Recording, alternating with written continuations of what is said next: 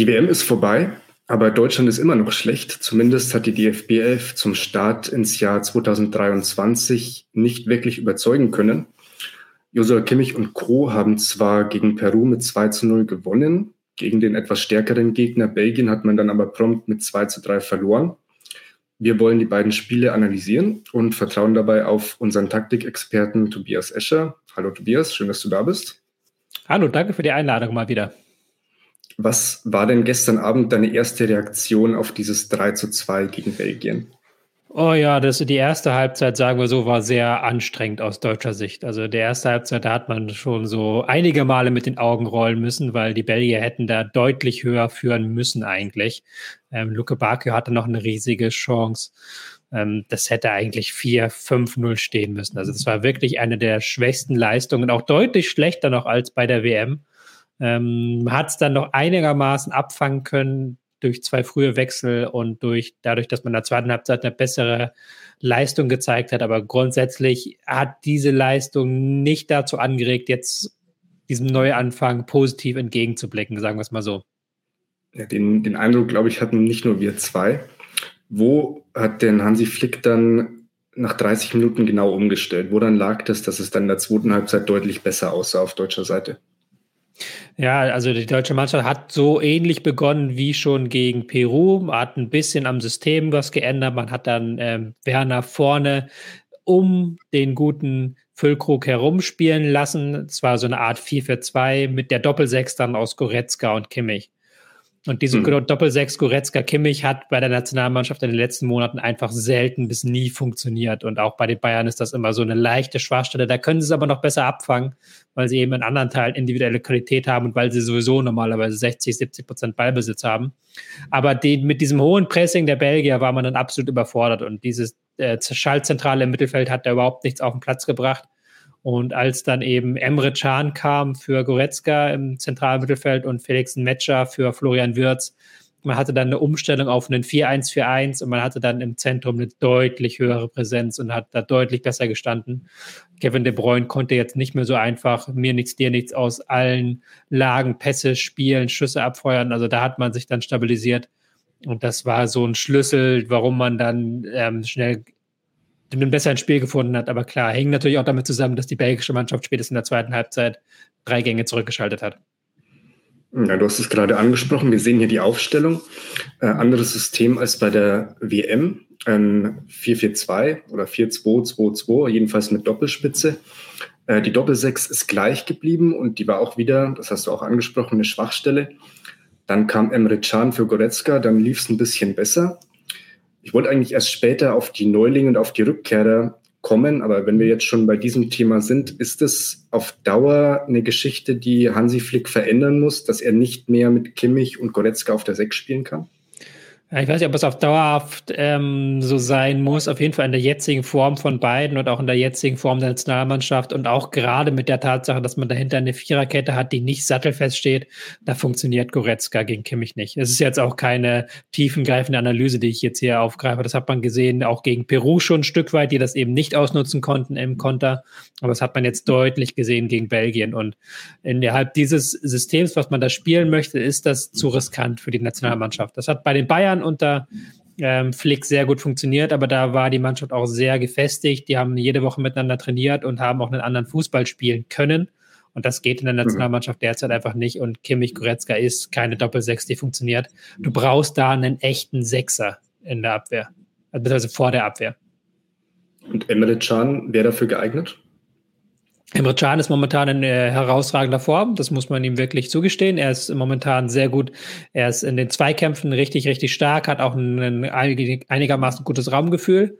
Ich finde, man hat bei diesem Gegentreffer zum 1 zu 3 dann nochmal so ein Stück weit gesehen, was seine Schwächen sind, so gerade in der Geschwindigkeit, Handlungsschnelligkeit, ähm, Absprachen mit Mitspielern, dass das, ähm, wenn er nicht in der überragenden Form ist, dass man das, diese Schwächen dann stärker sieht.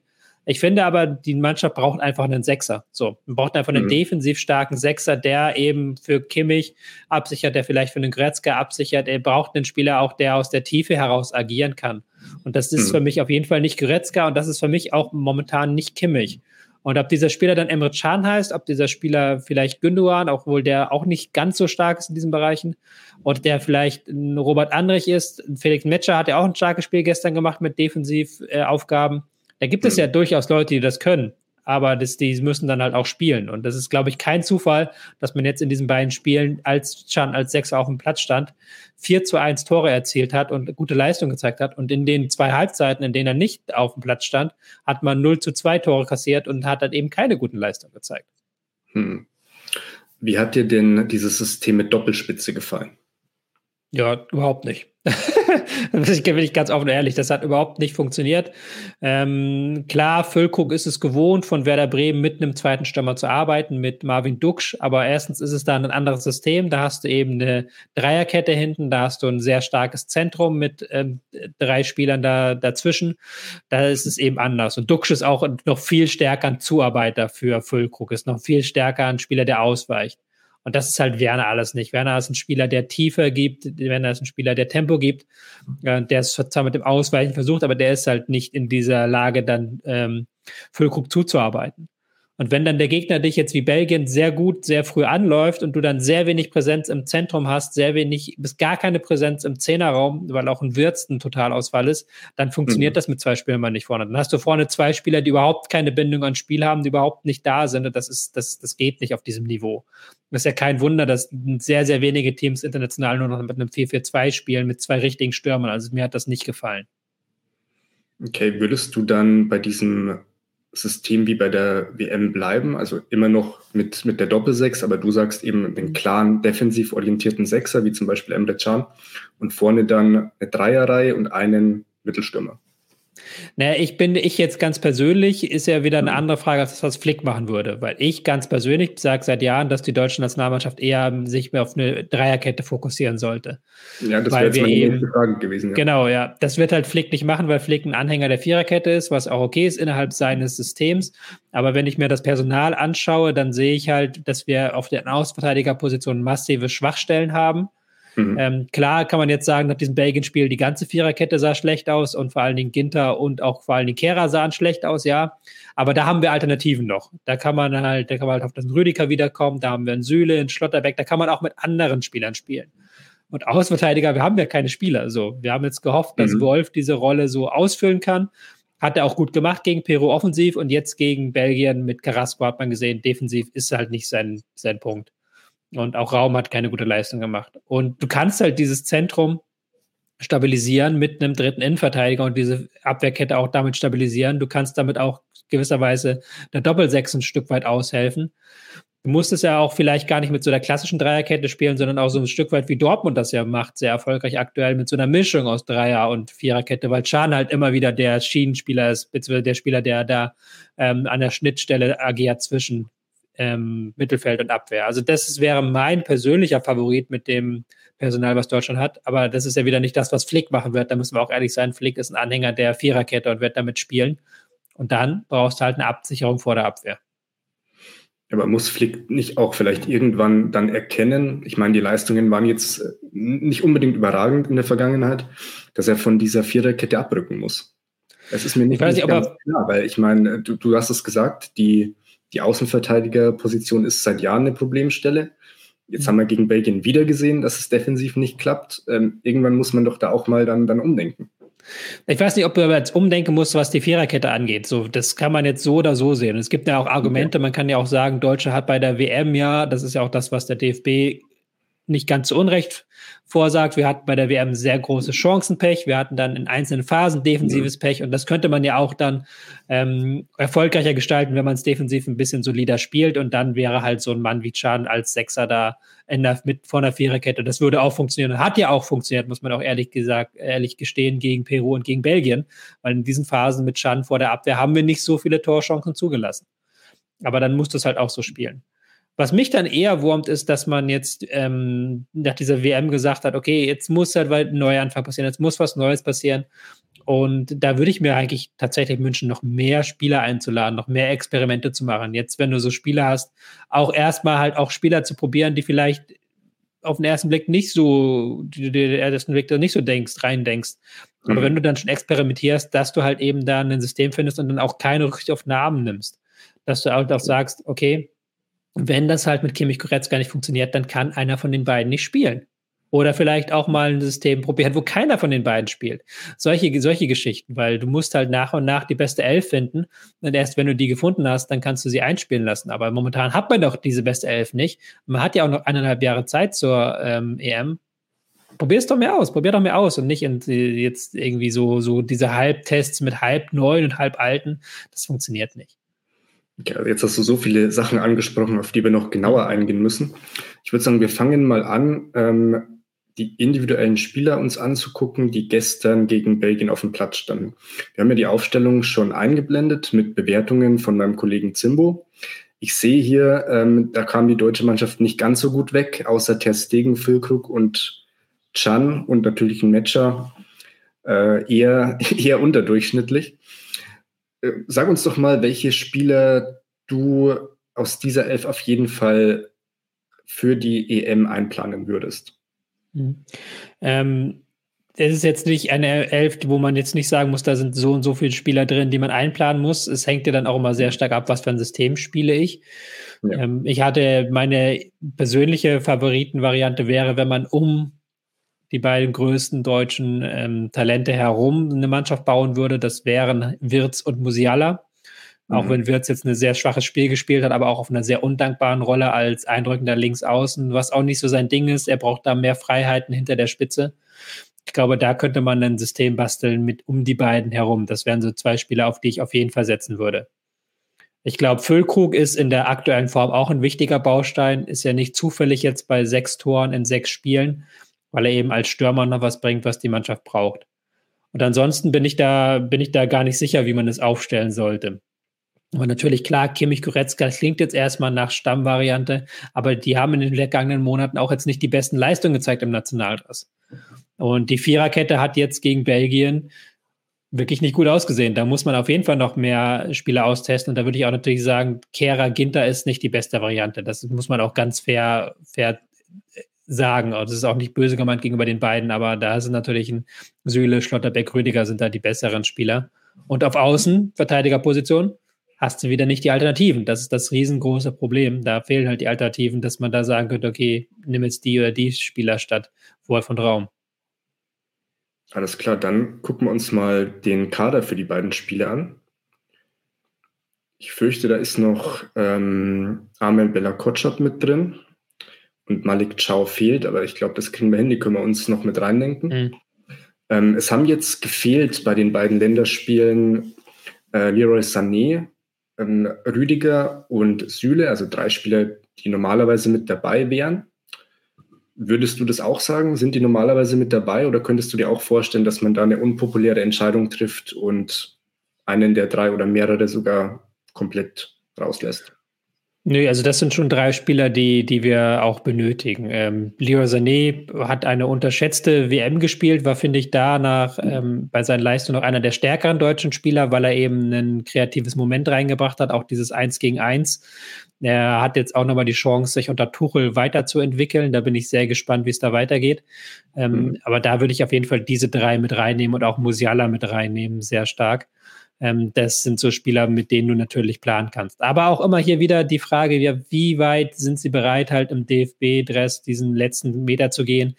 Ich bin kein großer Fan davon, dass in den letzten Jahren immer wieder Spieler zum Beispiel geschont wurde, dass gesagt wurde, ja, der muss jetzt eine Belastungssteuerung und sowas. Du hast so wenig Termine mit der Nationalmannschaft, da musst du dann eben die eine Mannschaft einspielen lassen. Und das haben ja auch die letzten Weltmeister so ein Stück weit gezeigt. Die hatten einen ganz klaren Kern, letzten Weltmeister, Europameister.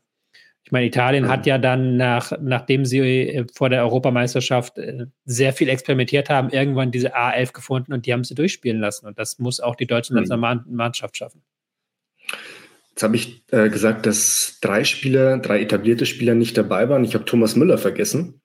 Mhm. Was ist denn deine Meinung zu Thomas Müller? Du hast ja gerade schon gesagt, du würdest normalerweise würdest du eine Elf ähm, herumbauen um die zwei besten deutschen Talente, Jamal Musiala und Florian Wirtz da ist ja dann für Müller eigentlich kein Platz mehr, oder? Ja, eigentlich nicht, nein. Also ähm, Müller kann natürlich der Mannschaft sehr, sehr viel geben. Und gerade wenn man jetzt ähm, sagen würde, man muss, macht jetzt einen anderen Spielansatz auch und man macht einen, einen Spielansatz, wo halt nochmal so ein bisschen ein kämpferisches Element im Vordergrund steht, das finde ich, steht auch einem Müller nichts entgegen, weil der ja auch über sehr, sehr hohe Fähigkeiten im Pressing verfügt. Das wäre nochmal eine andere Spielweise, als wenn man Wirtz und Musiala da reinnimmt. Dann müsste man in diesem Bereich vielleicht eher Absprecher machen. Also es gibt natürlich einen Case für Thomas Müller, einen sehr, sehr starken, aber es ist natürlich auch, dass er nicht der Jüngste ist und natürlich auch die Frage, wie ähm, ist seine Form im Kopf. Everybody in your crew identifies as either Big Mac Burger, McNuggets or McCrispy Sandwich. But you're the filet fish Sandwich all day. That crispy fish, that savory tartar sauce, that melty cheese, that pillowy bun. Yeah, you get it every time. And if you love the filet of fish, right now you can catch two of the classics you love for just $6. Limited time only. Price and participation may vary. Cannot be combined with any other offer. Single item at regular price. Ba da ba ba ba.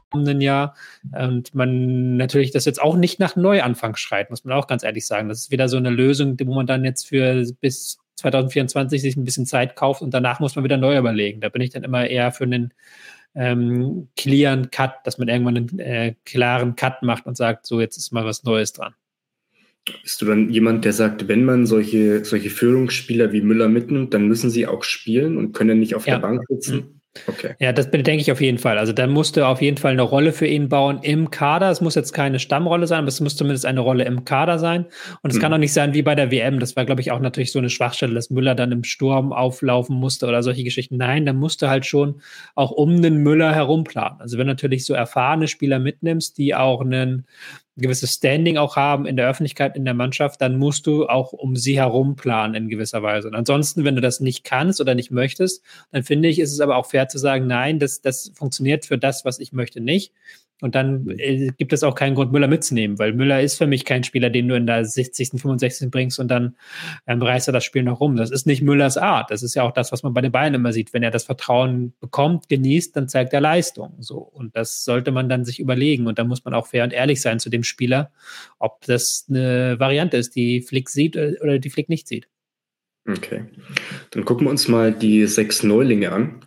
Hier im Kader ist noch Amel Bella Kotschap mit drin. Den ersetzen wir mal durch Malik Chow. Dann haben wir Joscha Wagnumann als neuen Spieler. Marius Wolf hat sein Debüt gefeiert. Im Mittelfeld oder Angriff dann Mergin Berisha und äh, Felix Metscher und Kevin Schade. Gibt es von diesen sechs Spielern, wie, wie stehst du zu denen? Gibt es welche, wo du sagst, die haben überhaupt nichts in der Nationalmannschaft zu suchen? Gibt es welche, wo du sagst, die müssen unbedingt dabei sein? Ja, ist natürlich schwierig, weil es natürlich ähm, immer sehr positionsabhängig ist. Weil natürlich mhm. Wanuman, der ja aktuell in Stuttgart ja nicht mal eine Rolle spielt, der spielt beim ähm, Tabellenletzten keine herausgehobene Rolle und wird dann für die Nationalmannschaft eingeladen, weil du eben auf den Außenverteidigerpositionen so ein riesiges Vakuum hast. Das ist natürlich mhm. dann ähm, eine Geschichte, wo du halt eben auch siehst, was für ein Leistungsgefälle innerhalb des Kaders besteht.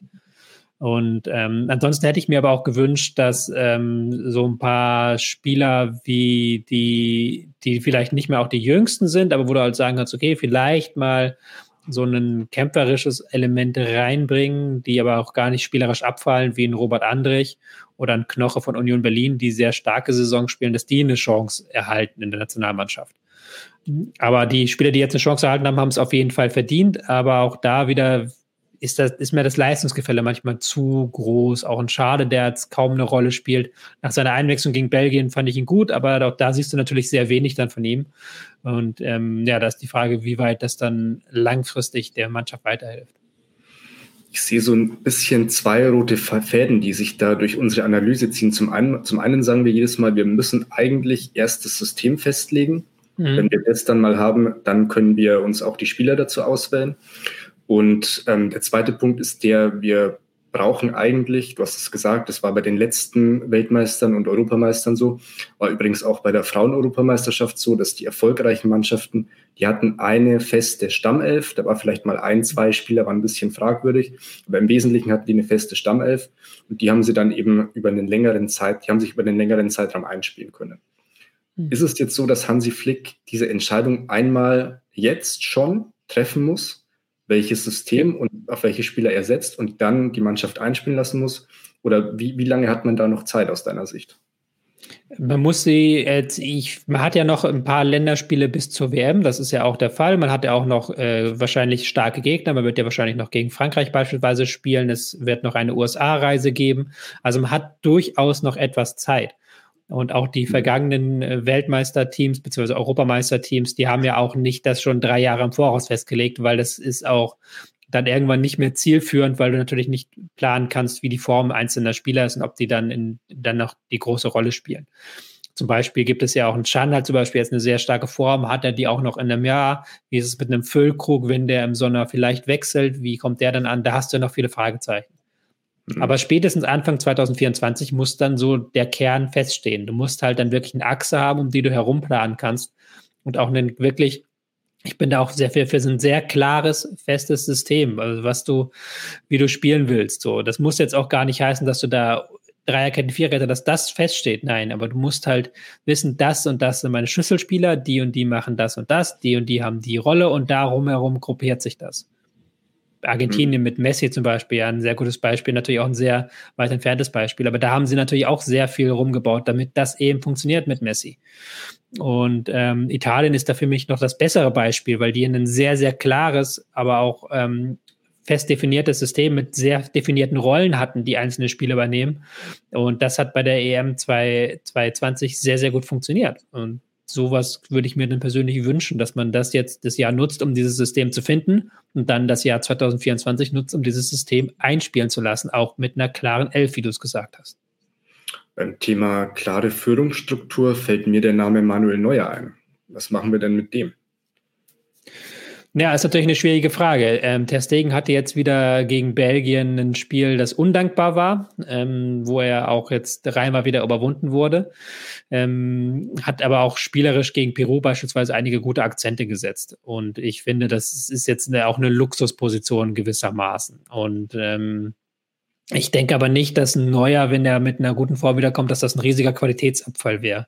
Das wird mir auch immer zu hoch gebauscht, diese Position, weil natürlich klar, Ter Stegen möchte spielen, ich verstehe das auch, aber die Torhüterposition ist nicht die deutsche Schwachstelle, egal was, wie du es wie du's drehst und wendest. Da haben wir viel größere Probleme und ich fühle mich mit beiden Torhütern im Zweifelsfall sehr gut aufgehoben. Ich würde sagen, bevor wir uns jetzt mal die EM-Chancen genauer angucken, ähm, wir mal ein bisschen abseits des Platzes. Ähm, nach der WM hat sich personell ein bisschen was getan. Hansi Flick durfte bleiben. Er stand in der Kritik, aber hatte offenbar noch genug Kredit. Er hat ja nur ein Turnier quasi in den Sand gesetzt. Oliver Bierhoff musste gehen und der DFB hat eine Taskforce eingesetzt, bestehend aus Hans-Joachim Watzke, aus Oliver Kahn, Oliver Minzlaff, Rudi Völler und Karl-Heinz Rummenigge. Rudi Völler wurde dann auch zum Nachfolger von Bierhoff, mehr oder weniger zumindest. Er wurde zum, zum glaube ich, Nationalmannschaftsdirektor gemacht und der Sportdirektor wird jetzt noch gesucht. Was hältst du denn von diesen Entscheidungen? Ja, die Entscheidungen sind natürlich alle nicht langfristiger Natur. Die Entscheidungen sind ja. nur mit der Hoffnung getragen, diese EM 2024 im in der, im heimischen Land gut über die Bühne zu bringen. Und das ist für mich immer so ein Alarmzeichen, wenn man irgendwie so eine Interimslösung findet. Und das ist, muss man Rudi Völler, egal ob was man jetzt von ihm hält, ob man ihm positiv oder negativ gegenüber gestimmt ist, er ist eine Interimslösung, die nicht lange bleiben wird. Und da würde man sich natürlich mehr wünschen, dass man die Probleme, die im deutschen Fußball sind, die sehr tiefgreifend sind, dass man die viel eher angeht. Wir haben jetzt schon wieder die U19-Europameisterschaft, U17-Europameisterschaft Qualifikation verpasst. So, und da sind natürlich, da sind die Probleme, da liegen die Probleme im tieferen Bereich. Und da muss halt noch viel, viel mehr geschehen, um eben wieder an die internationale Spitze an, aufzuschließen. Ist es dann unter den Voraussetzungen, Rudi Völler eben nur interimsmäßig bis zur EM, überhaupt sinnvoll, wenn man jetzt schon einen Sportdirektor installiert, der ja dann auch zuständig sein wird für die neue Nachwuchsakademie? Weil der ist ja dann. Natürlich, das, das muss sein. Ja. ja.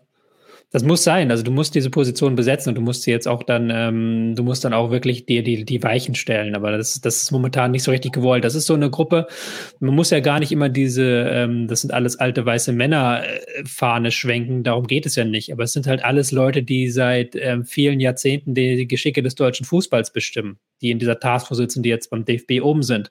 Und natürlich haben diese äh, Männer auch alle ihren Beitrag dazu geleistet, dass der deutsche Fußball da ist, wo er momentan ist im Positiven, aber auch wie im ganz klar Negativen. Und da würde ich mir natürlich mehr neue Impulse wünschen, die kommen und die nicht noch, dass Watzke noch den hundertsten Trainer irgendwie bestimmen darf, ähm, neben BVB, dass ähm, die Bayern-Chefs und die Leipzig-Chefs da auch jetzt die Chefs beim DFB quasi sind mit. Das, das finde ich nicht gut. Das finde ich persönlich, ist mir da zu viel Klüngelei. Da brauchst du unbedingt neue Ansätze.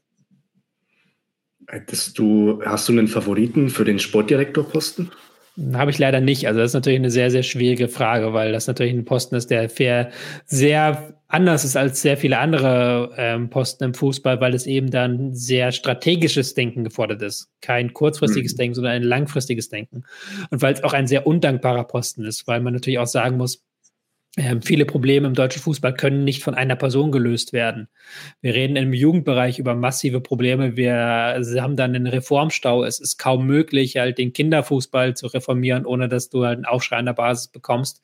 Es wird gezerrt zwischen NLZs und Amateurvereinen, wie man jetzt ähm, die Ligen, die Jugendligen in der Zukunft gestaltet. Da gibt es so viele Kleinigkeiten, die einfach nicht gut sind. Ähm, da muss man eben auch schauen, dass man mit den DFB, mit den Regionalverbänden, die sehr viel Macht haben, also da ist so mhm. viel im Argen und das ist so, so schwierig und deswegen eine Einzelperson kann das nicht richten. Ja, also wir stellen fest, sportlich stimmt vieles noch nicht. Von den Strukturen her stimmt vieles nicht. Das macht doch Vorfreude auf die EM.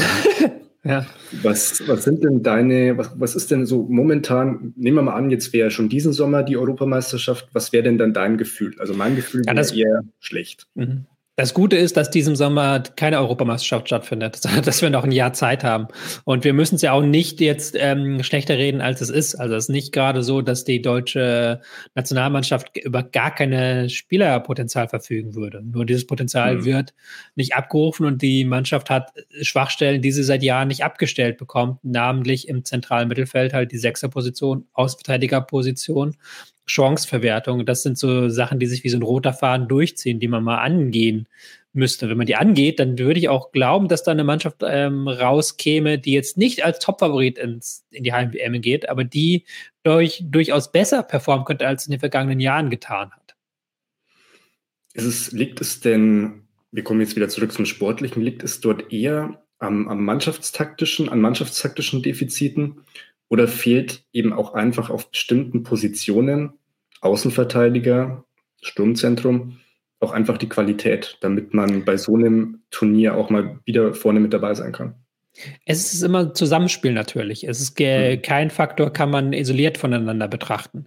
Weil natürlich ist die Arbeit eines Nationaltrainers nochmal eine andere als eines Clubtrainers. Er kann nicht einfach sich einen neuen Außenverteidiger kaufen von einem anderen Verein und sagen, okay, jetzt setze ich mein System um. Aber das macht ja auch Nationalmannschaftsfußball so interessant, dass du eben ein System bauen musst, das den Stärken und Schwächen deiner Spieler gerecht wird, dass die Stärken zum Vorschein bringt und die Schwächen versteckt. Und das ist der deutschen Nationalmannschaft schon seit vielen Jahren nicht mehr gelungen. Eigentlich kann man sogar sagen, seit so 2016 ist es das letzte Mal gelungen, dass man die Schwächen die die Mannschaft hat in bestimmten körperlichen Bereichen im Zweikampf, äh, dass man die gut verstecken konnte. Und die, das gelingt jetzt einfach nicht mehr in den vergangenen Jahren. Und da muss man eben wieder an die, äh, an das Reißbrett gehen und neue Systeme werfen, neue Plan werfen und so weiter und so fort. Eine, ein Gedanke, den ich gerade gestern nach dem Spiel hatte, ist der, also einerseits wollen wir natürlich alle, dass Deutschland bei der EM gut abschneidet. Andererseits dachte ich mir, angenommen, sie kommen jetzt ins, ins Viertelfinale, vielleicht auch mit ein bisschen Glück ins Halbfinale, ähm, scheiden dann aus, dann geht es ja irgendwie wieder so weiter wie bisher. Und wenn man jetzt ein Alternativszenario sich überlegt, man scheidet direkt wieder in der Vorrunde aus, wär, dann hätte man genügend Gründe, um zu sagen, okay, also wir müssen jetzt wirklich mal die Strukturen verändern. Wir müssen jetzt wirklich mal tiefer reingehen. Du hast es gerade gesagt, die, mhm. gerade wenn man auch sich die, die Regionalverbände anguckt und, und den DFB, das, das, das ist alles, sind alles, ist alles ziemlich verkrustet. Man hat Probleme im Jugendfußball. Wenn man dort aber wieder was ändert, hat man dort wieder Probleme mit der Basis. Wäre es vielleicht fast besser, wenn man bei der EM nochmal komplett versagt und dann wirklich nochmal von, oder was heißt nochmal, dann von Null anfängt? Ja, das Problem ist, man hat in den vergangenen Jahren eigentlich schon genug versagt und eigentlich müsste man, hätte man da aus diesem Versagen schon lernen können. Ähm, und für den deutschen Fußball wäre ein ähm, schlechte Heim-EM wäre ein Super-GAU, weil natürlich die Probleme sich ja auch noch im weiteren Bereich türmen. Die sehen wir im Jugendfußball, die sehen wir aber auch für die Bundesliga. Für die kommen auch noch Probleme jetzt in den kommenden Jahren hinzu, was finanzielle Einnahmen geht. Und die sind natürlich auch, setzt natürlich auch darauf, dass diese Heim-EM einen ähm, Push gibt nochmal für den Fußball. Aber das ist natürlich leider so, dass im deutschen Fußball immer die Revolution immer erst kam, wenn der wirklich am Boden lag. Sei es halt ähm, 1962 mit dem frühen WM aus, sei es halt Anfang der 80er, sei es halt 2000, die ähm, Geburtsstunde des modernen deutschen Fußballs, als das Deutschland bei der Europameisterschaft in der Vorrunde ausgeschieden ist. Also das braucht es dann leider. Und du hast natürlich recht, wenn man jetzt eine besonders starke EM spielt, könnten vielleicht manche Probleme wieder in den Hintergrund treten. Andererseits braucht der deutsche Fußball auch diese starke EM in allen Bereichen, um eben wieder so ein bisschen an Zugkraft zu gewinnen. Alles klar, das war schon mal. Ich hatte jetzt gedacht, jetzt sind wir am Ende ganz, ganz depressiv und deprimiert, aber die letzten Worte haben mir jetzt gefallen. Ich würde sagen, wir beobachten die Situation weiter. Wir treffen uns beim nächsten Mal wieder und hoffen, dass dann zumindest sportlich die Dinge ein bisschen freundlicher aussehen. Tobi, danke für deine Zeit. Ich habe zu danken. Und alle Zuschauer, bis zum nächsten Mal. Macht's gut. Catch those springtime vibes all over Arizona. Break out of the winter blues by hitting the water at one of our lake and river parks. Take a hike among the wildflowers. Just make sure to stay on the trails and leave the flowers for the bees. Discover Arizona's best kept secret and visit azstateparks.com slash amazing to start your springtime adventure. Everybody in your crew identifies as either Big Mac Burger, McNuggets, or McCrispy Sandwich, but you're the filet fish Sandwich all day. That crispy fish, that savory tartar sauce, that melty cheese, that pillowy bun. Yeah, you get it every time. And if you love the filet of fish, right now you can catch two of the classics you love for just $6. Limited time only. Price and participation may vary. Cannot be combined with any other offer. Single item at regular price. Ba da ba ba ba.